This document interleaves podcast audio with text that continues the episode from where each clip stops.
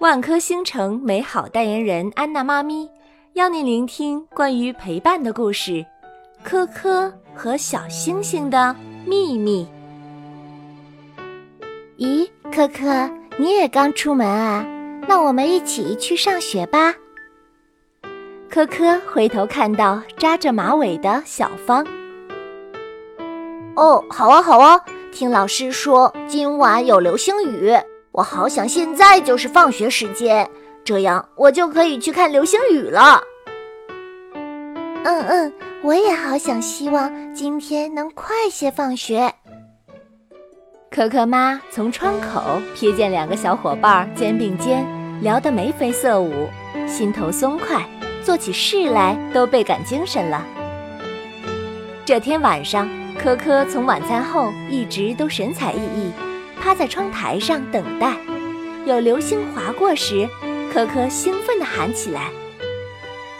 之后，越来越多的流星出现在深蓝色的夜空中，天空中的画面真的美极了。哦，怎么办？我要许什么愿望？我要做呃第一名？嗯，不行。老师说“百善孝为先”，嗯，希望爸妈能永远年轻。嗯，哎呀哎呀，来不及了，来不及了！哎呀，希望希望爸妈都能长命百岁吧。科科闭上眼睛，双手紧握，瞬间便有好几个念头闪过，最终他还是许下了一家人开心幸福、永远一起的愿望。当他睁开眼睛。却发现一颗亮晶晶的小星星躺在眼前。哦，你是谁呀？我吗？我是小星星啊。哦，那你不是应该在天上吗？怎么会在这里？因为我听见了你许的愿，我觉得你的家人一定特别的爱你，所以呀，我就想来看看。科科很好奇，哦，那你有家人吗？当然了，我的家人是月亮和其他所有的小星星。哇，这么美，那他们不爱你吗？嗯，哎呀，嗯，不知道，我的家人太多了，我我不确定。小星星有点失落。哦，这样啊，那你最近就跟我住在一起吧，也好看看你不在的日子里，你的家人们会不会到处的找你。啊，那太好了！但是你千万别告诉其他人我在这里哦，不然我的家人很快就会找到我的。嗯嗯，那你也不许告诉别人我许的愿望哦，因为老师说了。如果告诉了其他人，愿望就不灵了。小星星和科科击掌许诺，这个是他们的小秘密，不会告诉任何人。转眼间，一天过去了，小星星一直心不在焉地躺在科科的衣兜里，时不时地问：“呃，科科，你你有没有睡着呀？”有没有梦到月亮和星星来找你呀，小星星？白天我都在上课呢，根本没睡。你是不是想你的家人了？小星星只是百无聊赖的回复一句：“嗯，哦。”虽然晚上科科会把小星星放在自己枕边，给他讲神奇的故事。但是小星星也只是听故事的时候眉头舒展，很快便又开始不高兴起来。可可抚摸着小星星问：“你是不是想家了？你们可是住在天上的星星，应该记得回家的路吧？”可可，你说我的家人，嗯，他们知道我失踪了吗？嗯，我爸爸妈妈曾经跟我说，每个孩子都是世界上独一无二的。我觉得他们肯定早就发现你不见了，并且他们肯定也很着急，想知道你在哪儿。小星星埋怨道：“嗯，那他们怎么还不来找我？”你别着急，你怎么知道他们没找呢？嗯，我们星星之间都有独特的光束感应。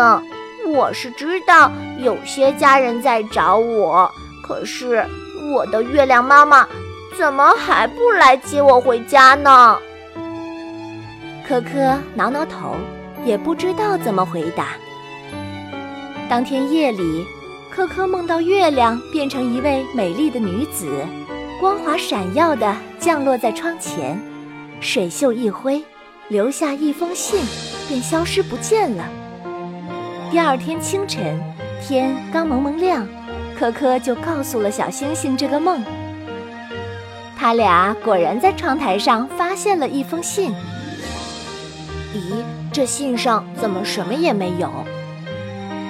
小星星顿时闪亮起来，灿烂的光束和信件之间点点辉映。科科看到了整张信件上落满了星光写成的字。小星星，爸妈和兄弟姐妹们都非常想念你。你是遇到了不开心的事吗？能告诉我们吗？你终究要长大。如果你想自己解决，我们等你回家。如果你想找个人倾诉，我们随时都在你身后，等你转身。可可笑了。嘿，你看，你的家人都是真的很关心你呢。哎呦，都过去一天了，他们才发现我不见了呢。可是你有那么多家人，他们还是发现你不在家了呢。我看你也是挺想他们的呀。要不你先偷偷回去看看，如果他们不那么担心你。你再回来怎么样？毕竟我也舍不得你呢。哦，那好吧，我就偷偷的回去看一眼。嗯，就看一眼。小星星刚说完，整个房间都亮起来，满屋都是小星星。哈哈，我们是没及时发现你不见了，因为我们一直都在呀。哦，你们！小星星惊讶的光亮都变了颜色。哈哈，对呀，我们一直都悄悄的跟着你呢。对呀，对呀。哦，从流星雨开始，你偷偷的溜下来，月亮妈妈就让我们一直跟着你呢。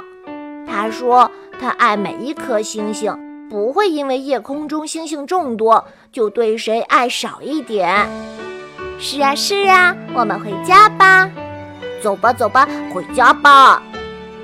小星星们像萤火虫一样亮晶晶的带走了这颗迷失的小星星，并且嘱咐科科，他和小星星的事情算是秘密，不能告诉其他人。之后，每当仰望夜空，可可总能发现有一颗小星星对着他眨眼睛。这时候，他也总是微笑着在心底说：“